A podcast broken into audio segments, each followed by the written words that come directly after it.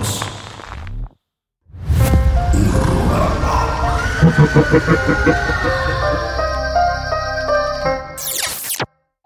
Bienvenidos amigos de Horrorama a un nuevo episodio. Mike, te veo muy navideño. Ah, es que ya se respira el olor a pino, el olor a ponche, Sí, sí, sí. a canela. Pino, sí, sí. Está en el ambiente. Está en el ambiente. Ya me estoy antojando ese bacalao tan delicioso Uf. que se rifa mi jefita, güey.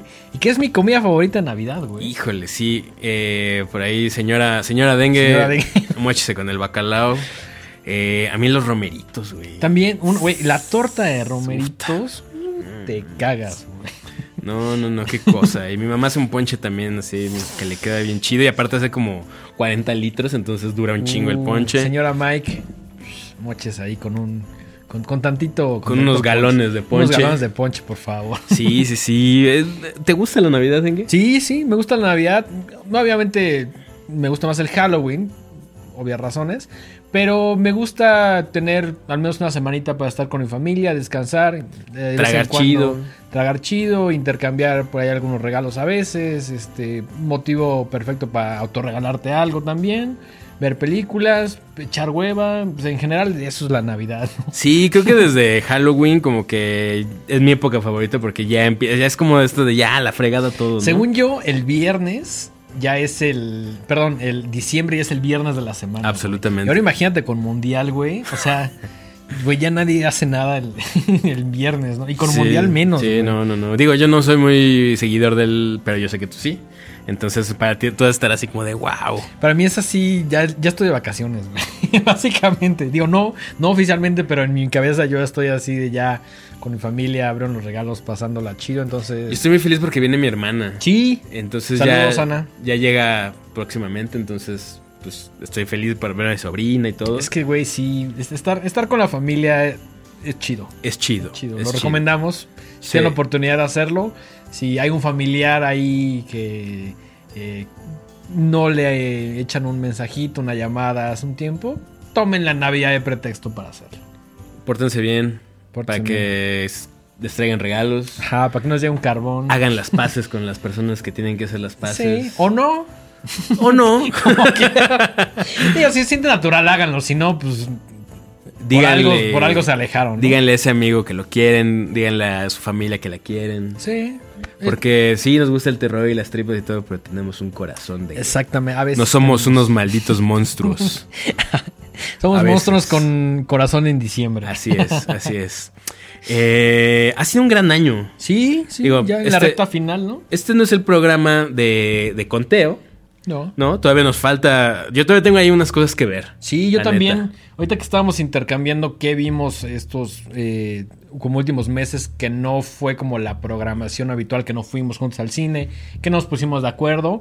Eh, hay por ahí una lista que tú tienes que yo no he visto y viceversa, ¿no? Entonces, yo creo que este fin de año ya con un poquito más de tiempo, con menos proyectos y chama encima, pues trataremos de ver ahora sí ya todo, ¿no? O bueno, Pues lo más que se pueda. pueda, porque sí. Y de ahí sacar nuestro top. Sí, porque la realidad es que también hay muchas cosas que no llegaron o que no están en el mundo del internet o que tuvieron lanzamientos como muy, muy ahí este contados. Entonces, de eso va un poquito este programa, ¿no? La-. Las cosas que no salieron en el cine o que no llegaron a México o que llegaron muy poco tiempo que tuvimos que ver por otros medios. Sí, o cosas que a lo mejor vimos a principio de año, pero por cosas, razones diferentes, no las platicamos aquí, pero que no nos queríamos quedar con la espinita de comentarlas. Sí, sobre todo porque, como comentabas en el capítulo pasado, son cosas que están haciendo ruido, que están eh, llamando la atención en el plano internacional y que el hecho de que no lleguen a México no nos tiene que limitar para no verlas. Al es. contrario, nos da mucha curiosidad y creo que dentro de las listas que armamos ahorita, que- que de esto va el programa, pues hay cosas que al menos en mi caso sí se van a colar en un top 5. Mm, muy bien, yo también tengo ahí un par de buenas recomendaciones. Eh, vamos, como traemos varias películas, traemos tres y tres. Sí. Pues vamos a irnos, eh, no, no rápido, pero vamos a abarcar Una y varias. una, Una y una. Antes de comenzar el programa de hoy, Eh, nos invitaron a ver historias de fantasmas. Es cierto. Que, que mira, no es una película, pero Mm. forma parte del universo Horrorama. Es una puesta en escena. Está en el Teatro Libanés ahorita en cartelera. Eh, y la neta la pasé bastante, bastante chido. Se estrena el 18 de noviembre. Va a haber solo 20 días de función. Está, como les comentaba, en el nuevo Teatro Libanés. Producida y dirigida por el señor Miguel Santarrita. Eh, que bueno, pues está basada en, en historias de dos dramaturgos ingleses, ¿no? Entonces está chingona, a mí me gustó bastante. Sí te crea como este ambiente un poquito como de miedo, como de tensión, que es algo a veces complicado de lograr, en- de lograr en el teatro, ¿no? Yo definitivamente estoy mucho más acostumbrado al cine, tenía N cantidad de tiempo que no iba al teatro y la verdad es que lo disfruté mucho.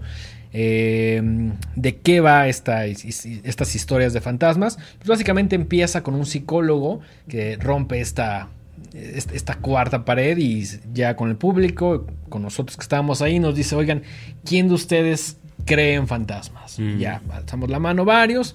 ¿Quién no cree en fantasmas? Los que creen fantasmas han tenido alguna, eh, alguna experiencia como sobrenatural y ya varios alzan la mano. ¿Cuáles de los que tuvieron eh, esta experiencia sobrenatural creen que realmente haya sido una experiencia sobrenatural o quién de ustedes como que les encuentra una explicación, ¿no? Empieza formulando estas preguntas y él describiéndose como un investigador de lo paranormal junto con esta como base eh, psicológica un poquito más teórica, ¿no? Entonces, eh, la obra realmente está dividida en tres actos o tres historias. Por ahí está la primera que es de un velador, la segunda de un estudiante y la tercera de un yuppie.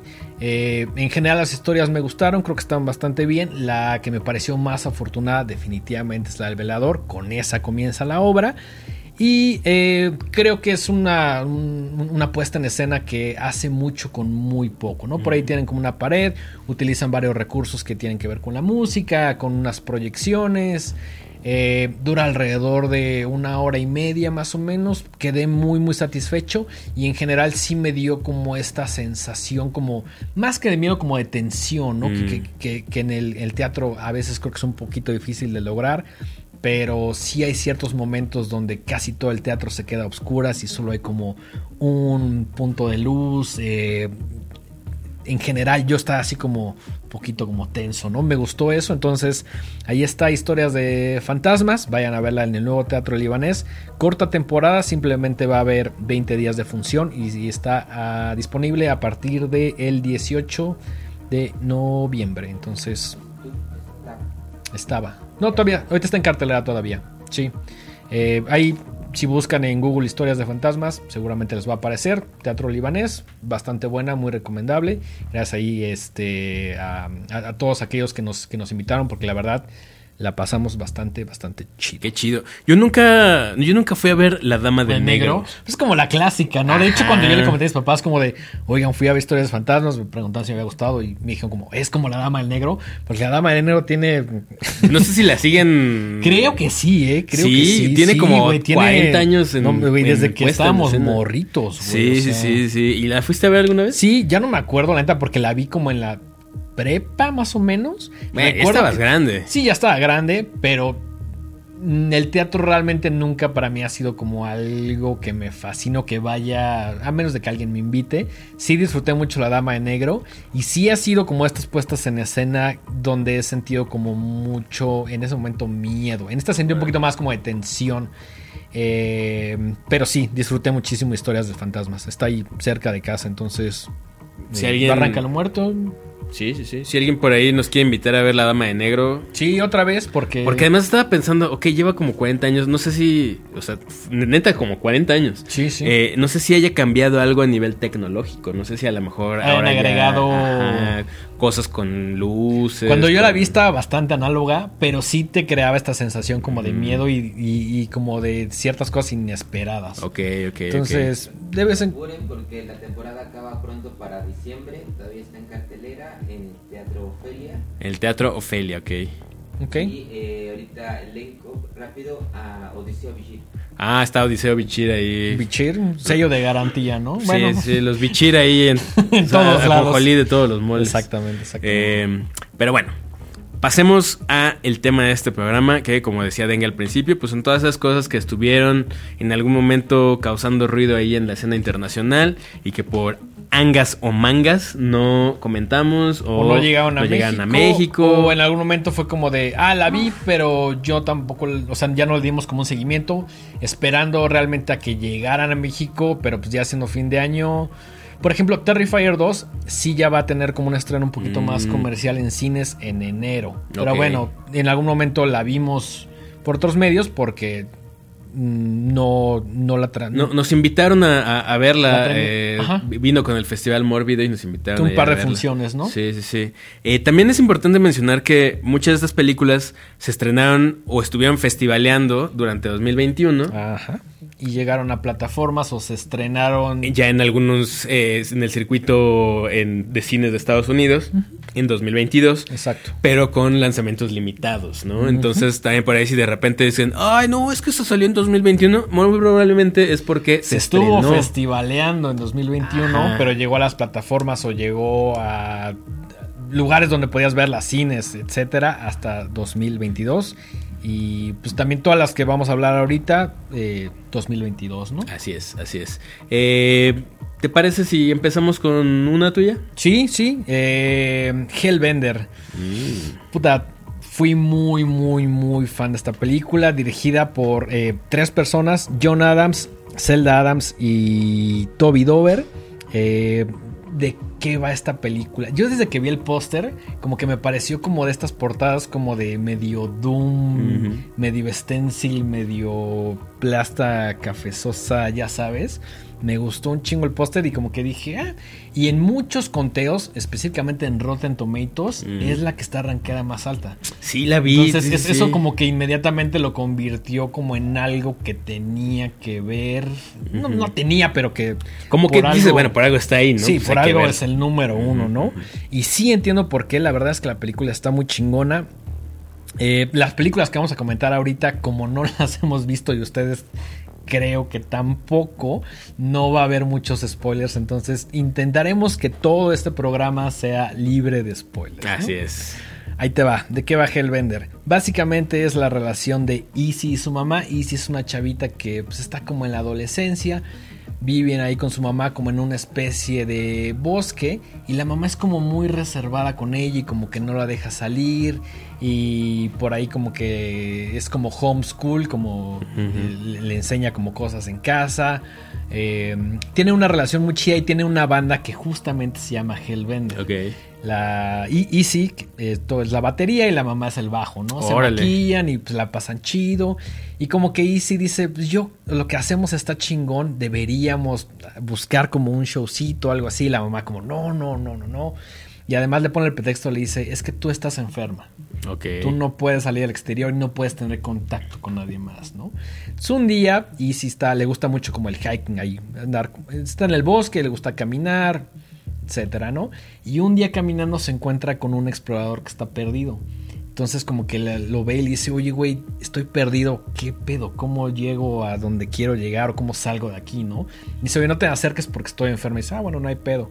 Y se pone a platicar con ella y la mamá como que tiene estos poderes de alguna manera como de bruja que también los tiene Easy, pero en ese momento no se los comenta, ¿no? Entonces como que por ahí ve y llega y le dice al vato como de, güey, a ver, llégale porque mi hija está enferma, bla, bla. Entonces no la deja relacionarse tanto. Y ella tiene como este conflicto de decir, quiero vivir mi adolescencia, quiero tener amigos. Chido, la banda con mi mamá y me llevo poca madre. Sí se ve que tiene una relación de amigas muy chida, pero pues obviamente creciendo y general en tu vida necesitas amigos, necesitas personas con quien relacionarte, ¿no? Es un coming of age, eh, ahí como medio, medio folk tale, la verdad es que está padre. Y una de las cosas, y esto no es ningún spoiler, de pronto encuentra como una casa así súper chida, con alberca, que está poca madre y todo. y ve a una chavita, entonces como que la chavita le dice como de, güey, ¿qué pedo? Pues ¿qué haces ahí? Pues güey, que le echa una chela, ¿no? Y ya, como que easy. Va, llega, se sienta con ella y le dice, pues nada más de lejitos porque tengo una enfermedad. Y le dice, como, ¿tienes una enfermedad venérea? Y ella como, no, no. Como que e- ella como muy adolescente y como más acostumbrada como a vivir con adolescentes también de un cierto contexto, ¿no? Entonces de pronto como que le dice, "Ay, pues güey, nos vemos después y igual, sin avisarle a la mamá porque no le da permiso de convivir con otras personas, se da cuenta que su mamá le está mintiendo, de que ella no está enferma. Entonces llega días después, igual a la casa de la chavita, que cree que es su casa, pero realmente están como metiéndose ahí a una que encontraron, y van con otros dos amigos y dicen como de, güey, vamos a echar unos tequilas. ¿Has probado el tequila? No, pues ni idea. "Ah, Echar un tequila. Y agarran y dicen, pero vamos a hacer esto. Vamos a agarrar un gusano, le vamos a echar un tequila, lo vamos a revolver. Y pues alguien le va a, alguien le va a tocar el gusano y a quien le toca el gusano se lo tienen que tragar. Claramente no han probado el mezcal. Es, es lo primero que pensé. Dije, güey, pues esto, es- o sea, enchilame otra. Nos peleamos por el pinche gusano. Ajá. Pero bueno. Acá echan el gusano y justamente le toca a Easy. Entonces Easy dice, ah, pues va, me lo voy a chingar. Está así como de, no, no mames, es que me da asco. Y dice como, no, güey, pues, primera vez te lo tienes que chingar porque son las reglas. Y dice, va. Se agarra, le echa el trago, se traga el, justamente el, el- el gusano y empieza a tener como una sensación como muy extraña que se empieza como a ir y todos dicen como de, ay cabrón, ¿qué le está pasando a esta morra? Y pues ya como que en algún momento se van, como que la, la acompañan y pasa algo que no les quiero comentar. Y creo que es todo lo que puedo decir de la, de la película. Pues sí, sí, sí, sí, sí, ok, ok. Sí, definitivamente la quiero ver. Está muy, muy chida. Porque además eh, es, es como. mm, y, y- y le pregunta, ¿no? Como qué es un. e- Ellas se reconocen como Hellbenders, no como brujas. ¿Qué es una Hellbender, no? Y dice, es una mezcla entre bruja, demonio y un, y este, y un Apex Predator, ¿no? Mm. Que está poca madre y pues es básicamente lo que abordan, la relación, el tema madre-hija, la relación eh, como de poder que tienen. Eh, salió en, en Shudder, en- si están en el Gabacho seguramente la pueden ver ahí, salió en febrero. Eh, y también es, es un buen coming of age, es, es como esta idea de- del cambio, de la transición que tienes, justo como de la adolescencia a la adultez. Básicamente es un pretexto para platicar de eso. Me encanta el tagline, Growing Up is Hell.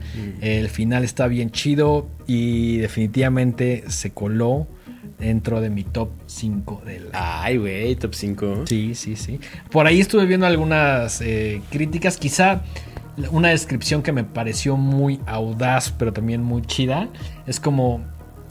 de- decían, es como Hereditary, pero solo con la parte de las morras. Órale. No creo que está tan alejado. No es una película perfecta, es una película muy independiente. Pero creo que ciertas cosas se perdonan porque tiene unas ideas muy muy chidas y porque es algo hasta cierto punto novedoso que yo no había visto. Entonces, ese es Hellbender, eh, está en el mundo del internet o si está en Estados Unidos o tienen VPN, pues ahí pueden checarla en Shudder, se estrenó en febrero. Eh, Coming of Age, medio The Witch, medio Folk Tale. eh, a mí me gustó mucho. Ok, ok. Bueno, pues ahí tienen eh, Hellbender. Hellbender. Correré a verla a- Sí. a, la brevedad. Creo que te va a gustar y me encantaría o pronostico que también se puede clavar en un top 5. Creo, creo, pero bueno, la verás y ya posteriormente discutiremos en ese programa especial que haremos, pero creo, al menos en un top 10 sí. Ok. En un top 10 estoy seguro. Ok. Top 5 con suerte, pero bueno, ya me dirás cuando lo veas. Perfecto. Bueno, eh, te, te- te echo una de las mías. Sí, venga, venga. Eh, venga, yo quiero hablarles de Resurrection, una película dirigida por Andrew Simmons y protagonizada por Rebecca Hall y el grandísimo Tim Roth. Eh, ¿De qué va? Esta película, bueno, de entrada tampoco sé por qué no llegó. O sea, si- siento que tiene todo como para haber eh, tenido un buen estreno aquí y hubiera jalado bastante chido. Eh, sobre todo porque he visto unas películas como con temáticas similares que sí llegan y esta pues por alguna extraña razón no, no, o sea, de hecho yo ni siquiera la había, la tenía tan presente hasta que nuestra amiga Chris nos la recomendó. ¿Y de qué va Resurrection? Bueno, la historia se centra alrededor de Margaret, interpretada por eh, la señorita Hall, que pues te da esta idea de que es una mujer exitosa, que le va muy bien, que tiene un trabajo súper chido, que gana bien, es madre soltera, tiene una hija de 17, de 17 años que está a punto de cumplir 18, que se llama Abby. Y pues tiene una relación, pues si no perfecta, pues bastante normal, ¿no? La, la, la mamá la sobreprotege mucho, pero pues nada que no hayamos visto antes.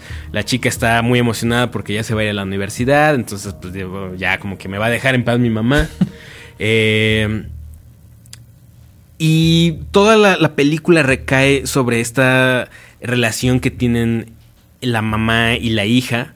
Y todo va muy normal hasta que un día, de la nada, eh, Margaret, Maggie, empieza a ver, eh, a encontrarse con un hombre interpretado por Tim Roth que ella ubica, ella lo conoce de algo y todavía no te quieren decir qué es exactamente, pero ella sabe que, que tiene, o sea, te hacen saber que tiene una historia y algo en el pasado con él. Y primero lo, lo ve en una conferencia ahí de una cosa que tienen del trabajo, luego se lo encuentra en el supermercado, eh, luego está en un parque. Y ella, siendo esta mujer como muy independiente, muy fuerte y todo, pues lo confronta y le dice, güey, ¿qué haces aquí, no? O sea, tengo años de no saber nada de ti, ¿por qué te vienes a aparecer ahorita, no? Y ahí es donde te empiezan a. Ahí es donde empieza a torcer la puerca el rabo. Porque se empiezan a poner más complicadas las cosas. Eh, ella no sabe exactamente cuáles son las motivaciones de este, de este señor. Pero decide tomar acción y va a la policía y le dicen, oigan, es que pues, este güey me está siguiendo, no sé qué. No, no sé por qué mm, la, la descripción, lo que estás comentando, la trama me recuerda a Watcher. Watcher. Ajá. Sí, pero trae un twist ahí más, Ok, más. Más, más. Sí, sí, sí, sí, sí. Y la policía le dice, bueno, pero te lo has encontrado, o sea, se metió a tu casa o llegó a tu casa, no. O sea, lo has visto en lugares públicos, pues sí. Bueno, ¿y él te ha abordado? Pues no. Bueno, pero ya hablaste con él. Sí, pero ¿quién inició la conversación? No, pues yo. Sí, lo- la, la deja como medio O sea, mal parada. Pues más que mal parece como es que no podemos hacer nada. Realmente claro. el señor no ha hecho nada. Como nada en- más te como lo has- Watcher, ¿no? Pues sí, nada más te lo has topado ahí en cosas raras. Y ahí es donde de repente hay una escena increíble donde Rebecca Hall se avienta un, un monólogo también como de 7, 8 minutos Qué perro. contando a una coworker qué es lo que le pasa. Y resulta que esta, eh, esta chica tuvo una relación con este güey cuando era muy chavita. Y tuvo un embarazo. Ok. Y perdió al bebé. Pero no lo perdió por un aborto, sino porque el vato la mató. Lo mató. A la verga. Entonces hay un tema ahí muy fuerte, muy pesado entre que ella está convencida de que este güey la viene a buscarla para volverla a atormentar y quiere hacerle algo a su hija. Y entonces se vuelve, empieza esta, esta- este tema que nos gusta tanto de cómo todo se empieza a ir al carajo y cómo empiezas a ver ¿Cómo eh, se va al carajo? eh, el, el descenso de la persona en la locura y en la desesperación. Ok. Porque ella está, dice, a ver, ya no soy esa morrita de 18 años que se dejaba convencer por este güey. Ahora soy una, o sea, soy una mujer independiente. eh, soy una chingona en el... eh, Si tengo que defender a mi hija, lo voy a hacer hasta los dientes. Y no me importa lo que tenga que hacer con tal de, de, de estarla a salvo. Y en esa misma desesperación de querer hacer bien las cosas, pues empieza a dejar de ir a trabajar, empieza a ponerse bien rara, no come, no duerme, eh, está todo el tiempo encima de su hija y obviamente la hija se saca de pedo porque no le quiere contar qué es lo que pasa. Ok. Y pues ya no les voy a contar más porque la tienen que ver, tiene un par Suena de escenas. bien, güey. Toda la película te tiene así como de qué tranza, qué tranza, qué tranza, qué tranza. Y el final es bastante, bastante chido. Ok. Eh, Uno al 10 en el micómetro. creo que es un sólido 8.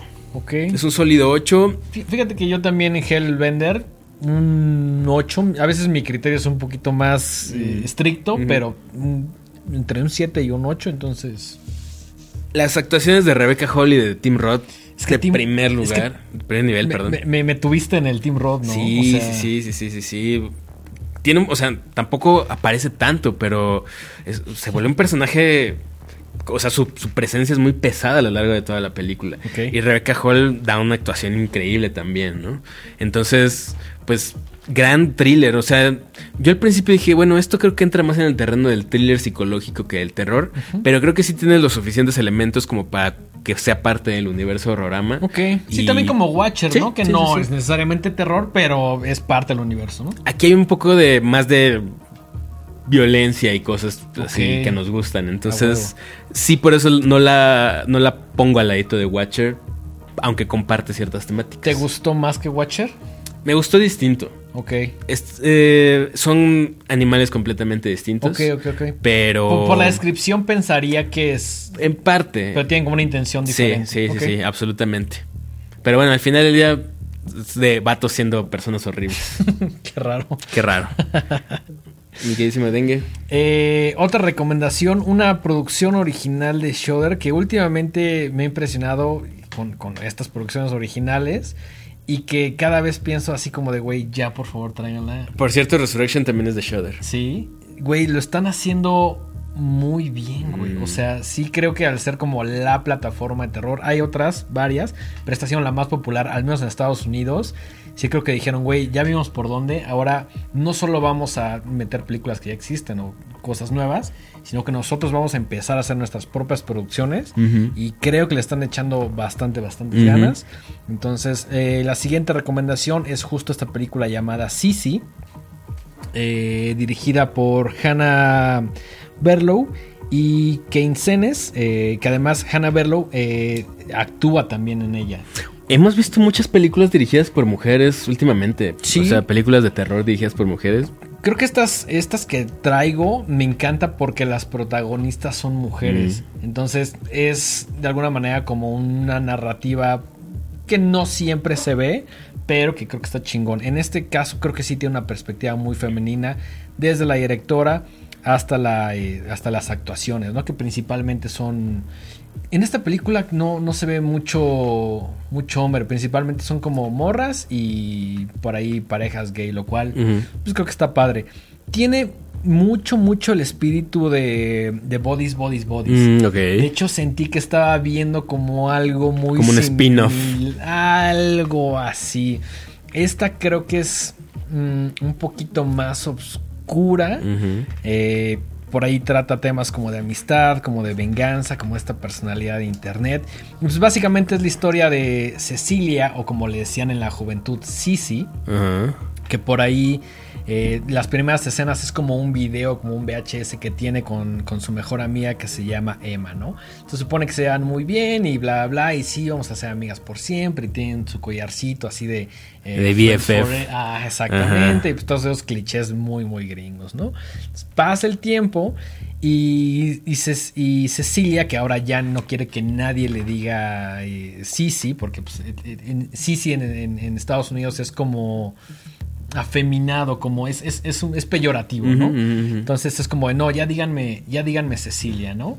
Entonces ya no quiere que nadie le diga Sisi y ahora ella se dedica como a este tema que vemos mucho en redes, principalmente en Instagram, como del body positive, como de la energía, como de las buenas vibras, como de superación personal, pero ella no es psicóloga y abiertamente lo dice. Yo soy una como un motivational speaker, como un coach de vida, de alguna manera, pero pues, realmente ella estudió otra cosa, ¿no? Eh, no tiene ningún problema en aceptarlo. Entonces Cecilia ya con una vida pues, mucho más diferente, ya no siendo buleada, etcétera.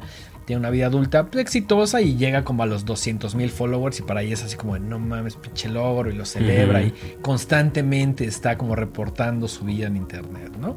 Entonces por ahí se encuentra a Emma, que pues es básicamente su amiga de la infancia. Se vuelve a encontrar y es como de, ah, en una farmacia así como, ah, no mames, hace un chingo de tiempo que no nos veíamos. Eh, ¿Qué pedo? Pues va a ser tu cumpleaños y Emma le dice, sí, sí. Oye, pues ¿por qué no vamos a ir a casa de una amiga? Pues ¿por qué no le caes, güey? Un fin de semana, pues ahí como un poquito como bodies, bodies, bodies, que llegan a una casa chingoncísima que está como en las afueras de la ciudad. Y Cecilia le dice como, ah, pues va, estaría chido volver a conectar. Vamos, ¿no? Entonces, No, nada puede mal ir, sal. nada puede mal irse algo. güey. Entonces, ya se van con. eh, Em- Emma tiene una novia que, que también es chica, es una, una pareja eh, lésbica. Y eh, invitan a otros, a otro amigo que también es gay y a otra chica. Entonces llegan a la casa y Cecilia se da cuenta de que por ahí. la, la- la dueña de la casa es una morra que se llama Alex, que la buleaba de niña, güey. Entonces dice como, no mames, y es ese, es ese conflicto de cuando llega y la ve y dice como, no, güey, acabo de llegar justamente al lugar A la boca del lobo. A la boca del lobo, güey. Que a veces creo que nos ha pasado que llegas a una fiesta y alguien a que no quieres ver. Ota, güey. Es, es justo. Que hasta dices, güey, ya me quiero ir. Ajá, que dices como, güey, ¿qué tal si mejor ni entro? ujú. Menor o mayor grado, a todos nos ha pasado. Pero bueno, aquí justamente le sucede a Cecilia que dice como, no, no mames. Entonces ya como que no se arma un pedo, pero como que lo platican y dice como, no, pues güey, a ver, ella se va a quedar nada más unos días como al festejo, tira paro y la morra es como de, Alex es como de, ah, bueno, pues ya ni pedo, ¿no? Y en ese momento empieza a recordar que Alex era como la tercera en discordia en esa relación de niñas que tenía, ¿no? Como que por ahí se discutían, ella como de, no, no, es que Emma es mi mejor amiga y, y tú ya como que quedaste en segundo plano, bla, bla. Entonces es básicamente todo lo que sucede, eh, to- todos los eventos desafortunados que empiezan a suceder como que en esta relación, peleándose a la amiga, peleándose a Emma, eh, también por ahí Cecilia pasa algunas cosas muy incómodas y obviamente Alex, la dueña de la casa, está como chingando un montón, ¿no? Como que ella le dice así de, este, llega y le dice, no, pues es que Cecilia es súper exitosa en internet. Pues, ¿por qué, ¿por qué es influencer? Y el amor como, ay, no mames, guácala ser influencer, güey. Y le dice, oye, pero eres psicóloga. Y dice, no, pues nada más soy como medio coach y pues una persona normal y pues ese es mi discurso, ¿no? Yo no necesito como los estudios. Y entonces le dice como, ah, entonces este, te dedicas a lucrar con, con, con las personas que ven tu contenido y les das como pues, apoyo realmente sin saber, ¿no? Porque Ah. además te patrocinan marcas y esas marcas tú las eh, promocionas en tu Instagram, ¿no? Y pues es como un tema ahí que le empiezan como a enjuiciar y la morra pues como que está así de, güey, pues mira, esta es mi chamba y no me estés chingando. Entonces es esta relación como muy pasivo-agresiva que también vimos en esta película de los daneses. Junto Ajá, en Speak No Evil. En Speak No Evil, algo similar. Pero la película se empieza a poner mucho más loca conforme va pasando. Empiezan a pasar ciertas cosas que es como de no mames, no mames, hasta que de pronto es una bola de nieve que ya no se puede controlar. El final está poca madre. Vendida. Eh, creo que la vas a disfrutar. No creo que, esté en- que vaya a estar en tu top 10, pero creo que es algo que si te gustó Bodies, Bodies, Bodies, que creo que si te gustó, la vas a disfrutar. O sea, como muy dirigida a esa generación más joven. Sí, definitivamente es una Eh, película muy contemporánea, muy para la gente joven, eh, que tiene ahí como un twist interesante y que se van revelando como ciertas cosas, sobre todo de la infancia, ¿no? En, en- en este tema de cómo Cecilia va cambiando y la persona que es ahora, ¿no? También como que Cecil- Cecilia es, un, es una onda de decir, eh, eres una persona chida y y estás haciendo tu mejor esfuerzo. Cuando en el fondo realmente no es una persona tan chida. No predica con lo que eh, comenta o, o dice en internet, ¿no? Entonces es como este contraste de la persona de internet, el contraste que tiene con sus amigas, con ella misma. Aborda temas de salud mental, aborda temas de, de como la personalidad que todos tenemos en internet, de la amistad, de la venganza. eh, me gustó mucho, me gustó mucho. Te digo, no creo que se vaya a colar en tu top 10, pero creo que la vas a disfrutar. Ok, ok, pues apuntadísima. Sí, sí. Sí, sí, 2022 En el mundo del internet. en el mundo del internet o si tienen Shudder, eh, pues ahí la pueden ver. Si no, el mundo del internet está fácil de encontrar. Yo también me llamó la atención porque la, la vi como en algunos conteos y el póster me llamó la atención y dije, "Eh, vamos a ver qué tal. Y como en este afán de tratar de ver lo más que pueda que no llegó a- cine o a México, pues me encontré con, con esta buena cinta. Ok, ok, me late, me late. Eh, la siguiente película de la que yo les quiero recomendar, tengo mis dudas de si llegó a la cineteca. Me parece que estuvo un tiempo en la cineteca. ¿Ah, sí? Ajá, pero la, la verdad no me acuerdo. Yo la vi en mi casa porque efectivamente no estaba en las demás salas y hasta donde yo sé no está en ninguna plataforma de las que están aquí en México. Ok. Estoy hablando de una película noruega eh, que se llama The Innocents, Ok. dirigida por Eskil Vogt. Sí, por ahí recuerdo que me dijiste vela, vela y por ahí la tengo, pero todavía no la he visto. Sí, pues Pero es que está sí- cabrón. Sí recuerdo, sí, también, o sea, no sé si te pasó, pero como que de pronto dices, hay un montón de cosas y no tengo todo el tiempo que quisiera para verlas, ¿no? Pero definitivamente The Innocents sí la voy a ver eh, próximamente porque sé que está bien rankeada, no solo en tu top, sino en muchos internacionales, ¿no? Sí, además, eh, pues salió muy al principio de año. Y como que... Estas cosas de enero que se te olvidan en diciembre. Sí, y ahora que estaba viendo como las películas que vi este año, dije, ah, claro, también salió esta y, nunca la platicamos, ¿no? Entonces es un muy buen momento para recordarla. ¿Sabes por qué? También creo que no la comentamos porque eh, esperábamos que en algún momento llegara. Creíamos que la iban a tener Mm, o algo así. Algo pasó. El caso es que nunca la platicamos Sí. y esta es una gran eh, ocasión para, para mencionarla. Eh, ¿Viste una película que se llama eh, Brightburn? Eh, que era como de un, como si Superman fuera malo. me encanta. Fíjate que Está buena, está buena. a mí me gusta mucho. Quizá me gusta más de lo que la película realmente es.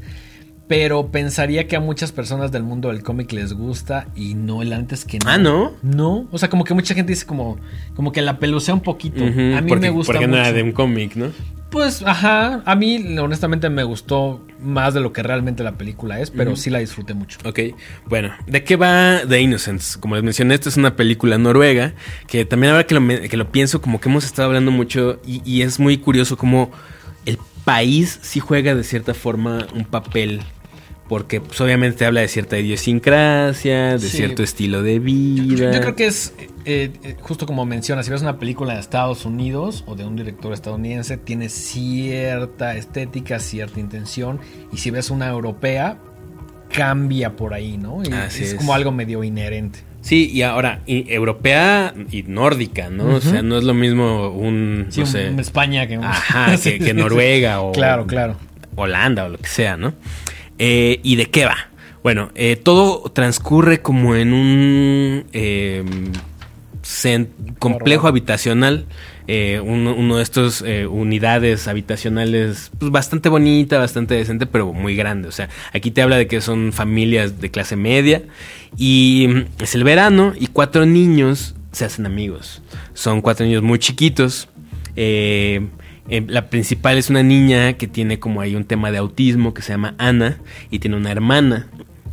Pero también conocen a otra chica que si mal no recuerdo, no lo apunté aquí, pero creo que se llama Ilia. No, no, no, eh, perdón. Su si nombre lo- no importa. Su nombre no importa. no importa. Y, y descubren que entre Ana y, y esta otra chica tienen, eh, se pueden comunicar telepáticamente. Cámara. Ajá. Y luego descubren a otro niño que se llama Ben, que tiene el poder de eh, la telequinesis. Entonces puede mover cosas con la mente. Como medio Eleven. Ajá. Ok, ok. Eh, exactamente, sí. Sí podría ser como una especie de Eleven. Pero aquí, a diferencia de, de Stranger Things, son niños muy chiquitos. Ok. O sea, tienen menos de 12 años. O sea, son, O sea, son sí están morritos. morritos, morritos. Sí, sí, sí. Y eso es muy importante de mencionar porque... ¿Cómo, o sea, qué pasa cuando le das estos poderes Ajá, a- a- a un niño que tan todavía joven, sí ¿no? que no, no, no tiene todavía como esta forma de discernir entre lo que está bien y lo que está mal y, y etcétera, ¿no? Que está descubriendo el mundo, que está descubriendo conceptos como la muerte, como lo no sé, la inocencia, etcétera. Sí, como que son eh, recursos o poderes como muy avanzados para una edad tan joven, ¿no? Sí, y como que al, al final no, no saben qué hacer con ellos, no saben cómo emplearlos, a veces se les sale de control, empiezan jugando y empiezan haciendo cosas bien inocentes y conforme avanza la película, pues te das cuenta que hay uno de ellos que no es tan, Tan inocente. tan inocente. De ahí el título, ¿no? Sí, sí, sí, sí, sí. Y que pues es un niño berrinchudo que al final del día va a hacer lo que pueda con esos poderes. Como de esos pinches niños. Exactamente. Entonces, pues obviamente empiezan a, a- o sea, la película te- toca temas como de justo la pérdida de la inocencia, la crueldad,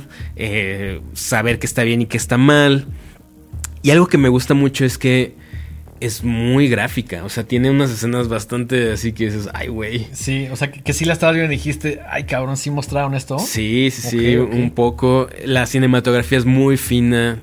eh, todo pasa de día, entonces to- eh, me encantan esas películas donde ves Sí, perfectamente que, que, todo. que contrasta mucho como el tema tan oscuro que está sucediendo con la luz del día. ¿no? Exactamente. Fíjate que yo vi el trailer porque justo me dijiste, esto está muy chingón. Y el trailer no se me antojó nada, pero ahora que me la estás comentando, me la vendiste completamente, güey. Ahora quiero verla este fin de semana. Sí, no, no tiene nada de jumpscares, o sea, muy Qué fina, chingón. muy, Es muy que fina.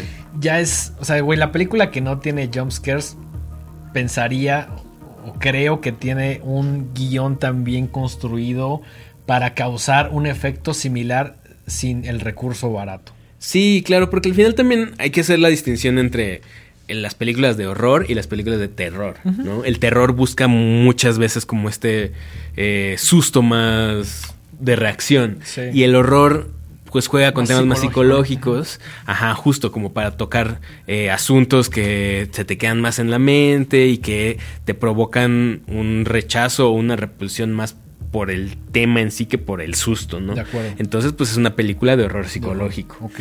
Eh, pues nada, no, no, no les puedo contar mucho más. No. eh, creo que justo lo, lo que es inter- interesante y lo que es atractivo de esta película es ver justo a estos morritos haciendo cosas Cabronas. cabronas y bastante locas y. Y no, y no estando preparado para Exacto. las consecuencias de nada, ¿no? Sí, sí, sí. Eh, tarda, es, es un poco lenta, pero no, no lo digo como algo negativo, sino como que se toma su tiempo en irse construyendo y en irse entrelazando para llegar a un final que dices, oh, muy tenso, ¿no? Entonces, pues bueno, eso fue The Innocents, dirigida por Eskil Vogt. La encuentran en el mundo del internet, también muy fácil de encontrar. Uno Y pues, al 10 en el micómetro. Pues también un 8, yo creo. Sí, sí me gustó bastante. Bastante alto, ¿no? Sí, pues, te- o sea, cuando salió y cuando la vi, te dije, güey, tienes que verla, tenemos Sí, que platicarla. sí. Al final no se armó, pero me sigue gustando bastante. Sí recuerdo que esperamos a que saliera y nunca llegó, entonces pues ya no podemos esperar más. Así ¿no? es, Tiene así que estar es. en... Seguramente hasta en tu conteo, ¿no? En un cálculo 5. No, no creo. Creo ¿No? que no va a llegar. Es que sí hubo muchas cosas este año. Yo, va a estar co- ese complicado. conteo va a estar. Ahora, saliéndonos un poquito del tema y platicando el conteo, va a haber un conteo tuyo, uno mío, uno un consenso. Fíjate que el, el de consenso estaría padre porque vamos a tener que. Sí, que va a estar interesante. o sea, me encanta la idea de que tú tengas tus favoritas y yo las mías. Pero si tenemos un consenso, eso nos va a obligar a, A sacar un promedio. a sacar un promedio o a discutir un poquito más como de qué debería ir antes. ¿no? Podríamos sacar un, eh, un conteo de nosotros. Ujú. O sea, Uno un consenso. sí, un consenso. Y publicar en Horrorama tu lista y luego mi lista. Me parece lo y más así, justo. sí, claro, porque habrá cosas que tú vas a querer que estén y yo otras que quiero que estén. Y tal vez no nos vamos a poner tan de acuerdo. Sí, eh, ahora ese, ese consenso va a estar complicado. Me preocupa más lo número uno. ¿Cuál va a ser la, así el top Yo- yo uno? creo que ya tengo mi número Yo también uno. creo que sí. Y sí, sí, creo que ya tengo mi número uno. No, no lo voy a revelar. a No, no, no. Pero también, creo que día, yo también. Creo que yo también ya, lo tengo. Sí, sí, sí. Bueno, eh, ¿qué otra película traes? Eh, la tercera y última de mi selección, We're All Going to the World's Fair, que es una película súper, súper independiente que también estuvo festivaleando y que mm, festivaleando todo el año y por fin eh, la subieron a HBO Max. Creo que en Ah, Estados. Unidos, no sé si en México, no sé qué tanto varíen como la, el catálogo, pero eh, en septiembre de este año justamente la subieron ahí a, a HBO Max, entonces habrá que checar si está ahí, si no está en el mundo de internet. Se llama We're All Going to the World's Fair. Eh, dirigida también por una chica llamada Jane y el apellido está bien cabrón. Schoenbrunn, algo así. Ella la escribe, la dirige y la edita. Ok. Es una película completamente independiente que tiene nada más un par de actores. Tiene esta chica llamada Casey.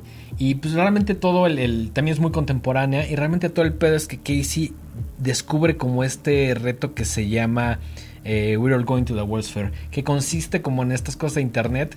Que mm, ve un, le pasan un video y que mucha gente empieza a participar como, "Ay, voy a hacer el reto de World's Fair, ¿no? Le pasan un video y ella tiene que decir tres veces justamente esta frase, I want to go to the World's Fair, ¿no?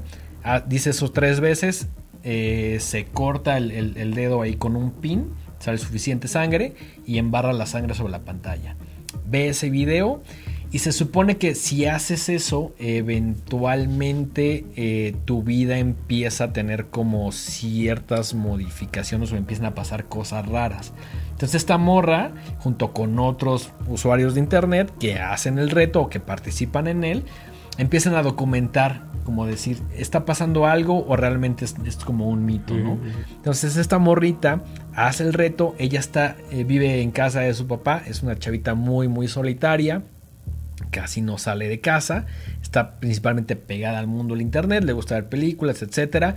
Y algo que me encanta de la película es que prácticamente toda ocurre como en el, en el, en la parte de arriba, ¿no? Como estas casas gabachas que tienen como justamente el, el techo. Su ático. El ático, exactamente, el ático. Su Eh, áticus. ella, eh, su áticus, ah, exactamente, ella vive ahí y pues está muy pegada al internet. Hace este reto y como que al principio dice, "Eh, pues no me siento como tan diferente, ¿no?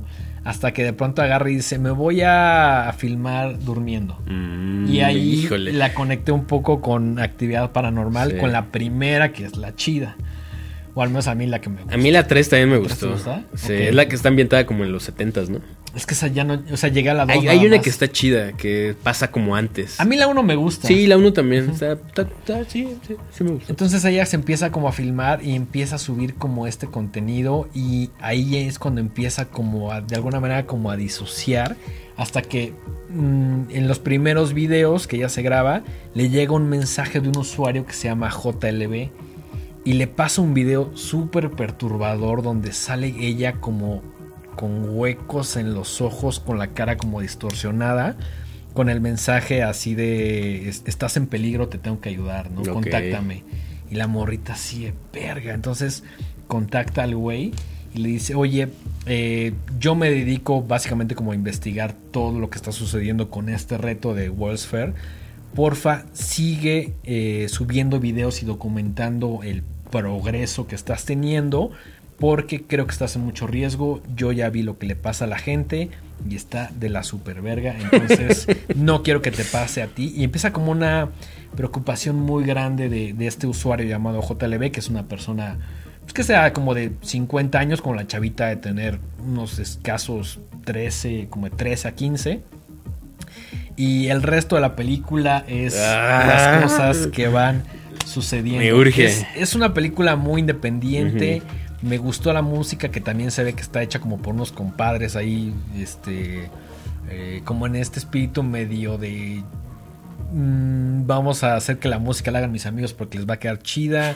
Eh, es una película que a mí me malvibró un chingo, güey.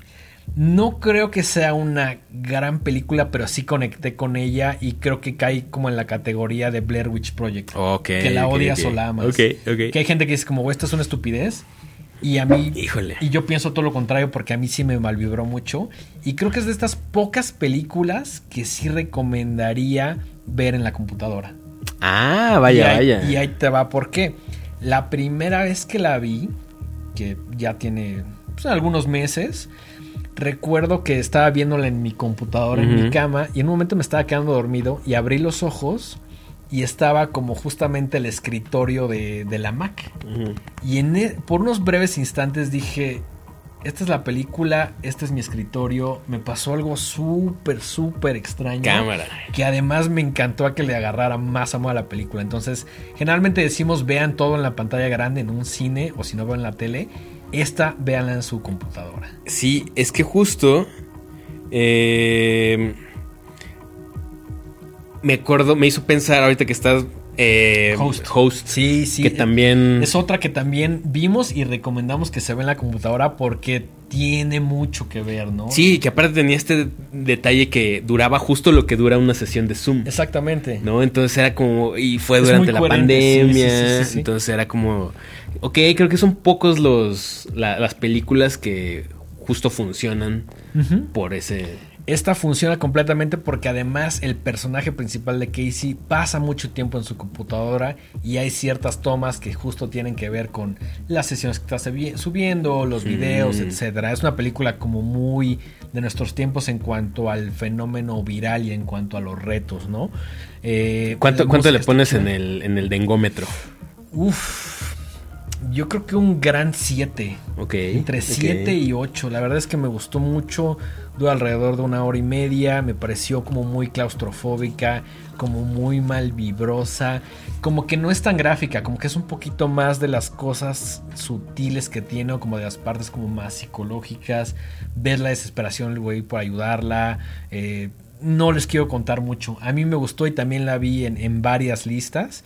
Eh, por el título y el póster como que no me parecía A mí el póster me llamó la atención, ¿eh? Sí, fíjate Sí. que a mí todo lo contrario, el póster no se me antojó mucho. Ok. Hasta que por ahí vi el trailer y dije, ah, se ve interesante.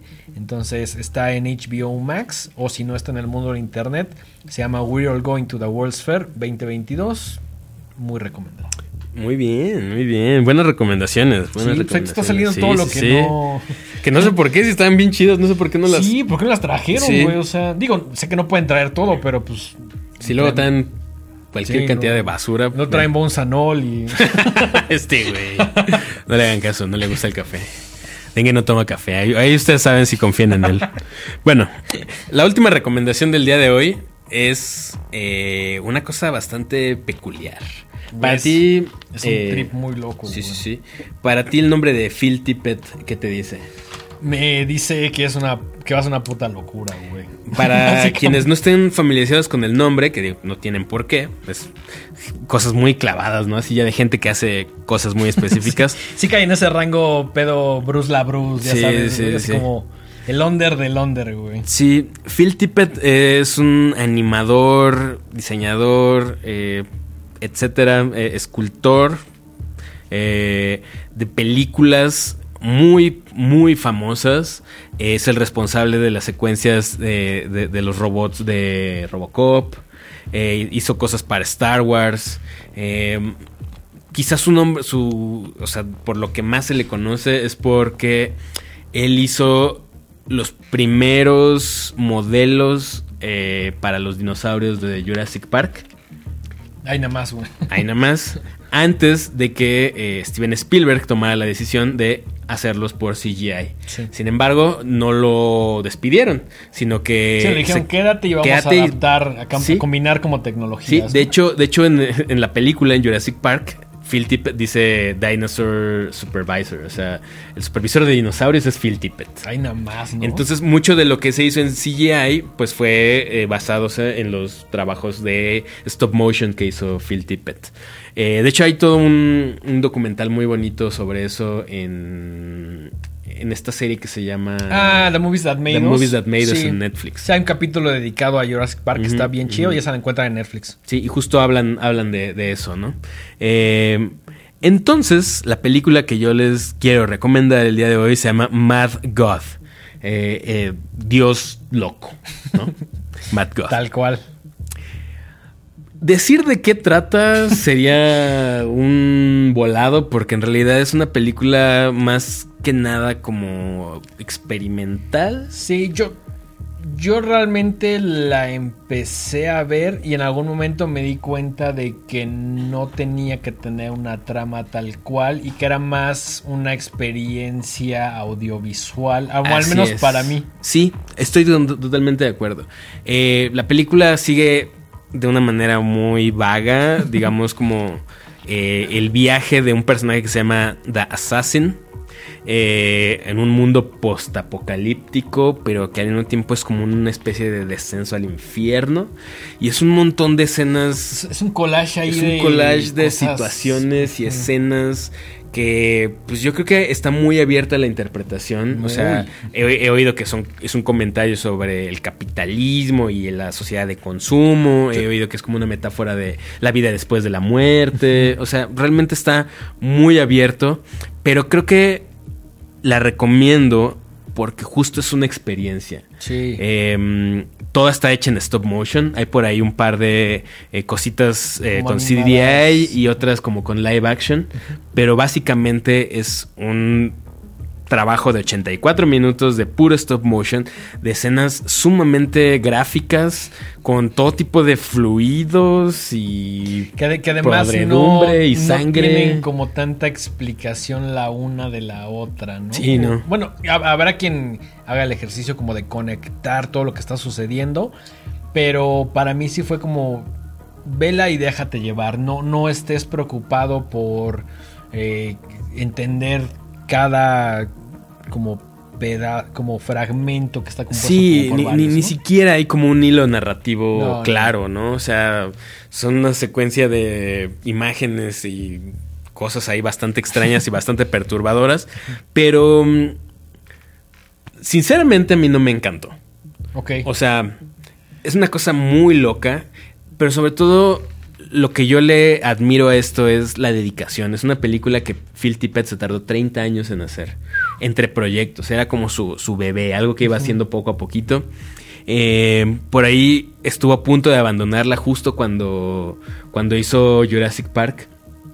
Porque él estaba convencido de que el CGI iba a borrar de la faz de la Tierra la animación stop motion. Cosa que por suerte no ha sucedido. Cosa que por suerte no ha sucedido. Saludos Guillermo el Toro y Pinocho. Así es. Eh, y muchas otras cosas más, Henry Selick, etcétera, sí. ¿no? Eh, pero entonces la fue terminando poco a poco, la hizo con gente que literal, eh, pues casi casi era como de a ver quién quiere aprender stop motion, no, pues cáiganle aquí, vamos a hacer esta Aquí hay película. pa' todos. Aquí hay para todos. Y la terminó eh, gracias a un Kickstarter, porque neta ya le faltaba bien poquito y era como de puto, ya que salga, ¿no? Sí, y sí, por sí. fin salió eh, en Este año. 2022. Eh, y pues es eso, es como si quieren una experiencia visualmente muy impactante, una muy- verdadera loquera. Iba a decir que es- tiene como elementos in- y muy como industriales. Es y como- también como psicodélicos, que parecería que son cosas muy opuestas, pero de alguna manera funcionan en- en Mad God, ¿no? Sí, es como si Rob Zombie hiciera un video de Tool. Algo así. Algo así, Ajá. como medio industrial, pero medio psicodélico, Mm, pero medio onírico. Es una cosa ahí. Todo en un mundo de pesadilla y hay escenas muy grotescas de cosas chorreando y hay Es, lo que dices, como, hay- como los fluidos son como muy. Hay pedazos de animales ahí. Sí, sí, es, es una, es una experiencia ahí bastante. Bastante extraña, pero que tiene un montón de cosas o como valores que nos gustan en Horrorama y que por eso la vimos, ¿no? Además Así de que es. estaba en varias listas. Yo la vi, la realidad es que un poquito más como por curiosidad. Es eso, es más como algo que, que hay que ver por curiosidad y por rendirle pues saludos al, al- al señor Phil Tippett, que pues definitivamente es una, un personaje importantísimo para el cine de, de fantasía.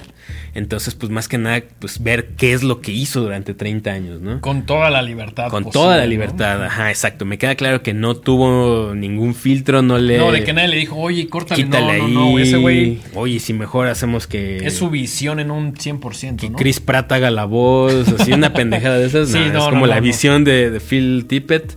Y pues creo que nada más por eso vale muchísimo la pena verla. A mí la parte del sonido me malviajó un Mm. chingo, güey. O sea, no, no, no sé bien quién la hizo o, o- o cómo la hicieron, pero me atrevo a decir que hay cosas o sonidos que creo que yo nunca había escuchado antes. Ok. Y digo, en cierto rango, ¿no? O que no había escuchado en mucho tiempo, o que no son sonidos como que están en la naturaleza o en tu día a día. Y creo que eso le suma mucho a la, a la experiencia, ¿no? Así es. Eh, pues sí, también está muy fácil de conseguir en el mundo del internet. En el Festival Torrentino seguramente la siguen Ah, pasando. Selección oficial. Selección oficial del Festival Torrentino. Entonces, pues creo que con eso podríamos ir cerrando Sí. este, no sé si llamarle un programa especial. Pues son. es- creo que este es el programa para los más clavados allá afuera, que no los limita el mundo del cine. Exacto. Que, que- que siempre están como diciendo, la quiero ver y, Y- me la qué- va a qué pasar más un hay, amigo, ¿no? qué más hay, eh, que igual les gusta ir al cine y todo, pero dentro de las limitantes que tenemos, pues hay cosas que tenemos que buscar en internet o ver en otros lados. Entonces creo que este es un programa justo para los más clavados, más allá de los más clavados, para los que están eh, dispuestos a, a buscar un poquito más allá de, de- de lo evidente, ¿no? Sí, no se queden con. Digo, obviamente siempre es muy importante ir al cine, consumir cosas de la encanta, mejor nos manera y nos encanta. encanta. Pero hay un mundo allá afuera de cosas tan chidas que Sí. si no fuera por. O sea, medios especializados o ese amigo clavado que te dice, güey, ve esto, jamás descubrirías, ¿no? Y te estás ca- perdiendo de cosas súper chidas. Cada vez que sucede esto, que hay algo que no hay un póster en el cine o no sabes que va a venir o que no lo trae no sé, Cinema Caníbal, eh, Universal, lo que sea, se siente como un poquito regresar en el tiempo a esas recomendaciones pre-internet, así como de, güey, ¿ya viste esto? Y a veces ni siquiera eran recomendaciones de hace 10 años, lo que sea, ¿no? Que llegaba tu amigo y te decía, güey, ¿ya viste Reservoir Dogs? O ya viste esto, y es como, no, pero, pues, güey, quiero verlo, ¿no? Ahora ya tengo esa curiosidad. Creo que este programa está un poquito enfocado en, en- en eso, como esas recomendaciones más de boca en boca o de vieja es. escuela que no eran tan fáciles, no era lo que prendías la tele y ahí estaba o ibas a tu cine, ¿no? Estas películas requieren un poquito más de esfuerzo, un poquito más de búsqueda, pero creo que los, lo- el, resultado que les va a dar es bastante chido. Es que aparte, yo, yo siempre que acabo de ver una película que justo no, no vi en ningún otro lado, sino que la vi porque alguien me la recomendó, me la encontré en una lista y me gusta, es como de... Qué chido, qué chido que la vi, qué chido que la bajé, qué chido que, Sí, que, que no me limité que tuve porque acceso a ella, Ajá, ¿no? y entonces ahora ya se la puedo recomendar a alguien más y cuando esa persona también la ve dice güey qué buena recomendación dame Sí. más cosas de estas Es, o es- así, es una manera también de conectar con las personas Exacto. y nosotros nos encantaría que conectaran con nosotros con estas recomendaciones. Que si bien hacemos, eh, no sé, Ghostbusters o películas más taquilleras, una Nope, lo que sea, pues también nos gusta de vez en cuando tomarnos un tiempo, un espacio para recomendar todas aquellas cosas que están un poquito más alejadas del cine o del mundo de, eh, de- de la televisión eh, o del acceso fácil. ¿no? Sí, aparte diciembre es un gran momento para Pues hacerlo. hay tiempo. Tienes ahí un par de días o una semanita o dos. Sí, sí. Te bajas ahí unas peliculitas, ves todo eso que no viste en el año. Exactamente. Te la pasas súper chido. Sí, que, que además hay cosas muy valiosas que no queríamos dejar Mm. atrás o que no entran a nuestro conteo, porque, corrígeme si me equivoco, queremos tener una perspectiva muy grande de todo lo que está sucediendo en el cine de terror. Sí, claro. No solo que nos llega, sino esas cosas que no son tan populares en México, pero que en otros países o en el resto del mundo sí están haciendo mucho ruido por algo, ¿no? Así es. Entonces, pues nada, creo que con eso podemos ir terminando. Déjenos en los comentarios o escríbanos cuál película no hemos hablado que digan, oigan, vean esto, estuvo, salió este año y Sí, también eso es importante, ¿no? Sí, que sí, ustedes, sí. obviamente como personas clavadas que son, nos digan, oigan, chida la selección, pero también esta salió este año y está muy chida, véanla, ¿no? Y por ahí a lo mejor se nos están yendo cositas que... Digo, yo todavía tengo una lista ahí de cosas que tengo que ver antes del próximo programa para, Sí. para poder tener una buena lista. Creo que en, en general lo que, lo que sucede en este fin de año es que todas est- estamos tratando de ver la mayor cantidad de cosas una vez que sabemos que ya no van a llegar a México, antes del cierre de año. justo. Entonces estamos un poco, no quiero decir apresurados, pero siendo más constantes de lo que generalmente. Así es. Generalmente vemos una película a la semana o dos que preparamos para el programa. Y esta semana yo sí me aventé varias. Sí, sí, yo, yo quise aventarme varias y por cosas de la vida no, no Es fue que- tantas como es quería. Que también, ayúdenos a dedicarnos a esto. ya no queremos trabajar, no, no sí queremos trabajar, pero Yo no, nah, no es cierto. No, sí, porque aparte sí, amo mi claro. trabajo. Sí, claro, güey. Pero eso también ya es parte de nuestro trabajo, entonces sí, pues, claro. Está chido. Está increíble. Está increíble. Está increíble. Oye, pues creo que podemos cerrar el capítulo es, de hoy. Mike, tus redes personales. Ahí me encuentran como arroba Mike-Sandoval- en Instagram y arroba Miguel Sandoval en Twitter. Las tuyas, Dengue. Yo estoy eh, como arroba el dengue, tanto en Twitter como en Instagram. Ahí cualquier comentario lo estoy leyendo todos. Y la, Mike, las redes de este programa. Estamos como arroba los horrorama en Twitter, en Instagram y en TikTok. Y eh, estamos como horrorama en todas las plataformas de streaming. Y también si le ponen así los horrorama en YouTube, salimos. Y lo que yo siempre les digo, si les gusta el video, véanlo. Si les gusta un poquito más, y denle un like. Y si de plano ya son bien fans, suscríbanse. Y, de Y si de plano nos aman, échenle una campanita por ahí. Sí, O sí. sea, sí. si no se quieren perder ningún contenido que hacemos Mike y yo en Horrorama, échenle una campanita y ahí les llega la notificación. Entonces, si son lo suficientemente fans, ahí está la campanita. O al menos un, menos un like, güey. Pues, digo, ¿qué Nos ayuda un chingo y... Compártanlo, díganle, oye, ve estos güeyes, hablan de películas, ahí pásenselo a sus amigos. ¿no? Cosas un poquito más clavadas a veces, a otras más obvias, pero hay un poquito de todo, ¿no? sí, sí, sí. Buenísimo. Eh, próximos capítulos, especial navideño y también tendremos nuestro conteo del 2022. Ujú. de las cosas que más nos gustaron, que va a ser probablemente uno de los capítulos más difíciles Porque es una lista larga de cosas que hemos visto, por cañón, fortuna. Cañón, cañón. Esto fue Horrorama. Nos vemos en el siguiente episodio. Hasta la próxima.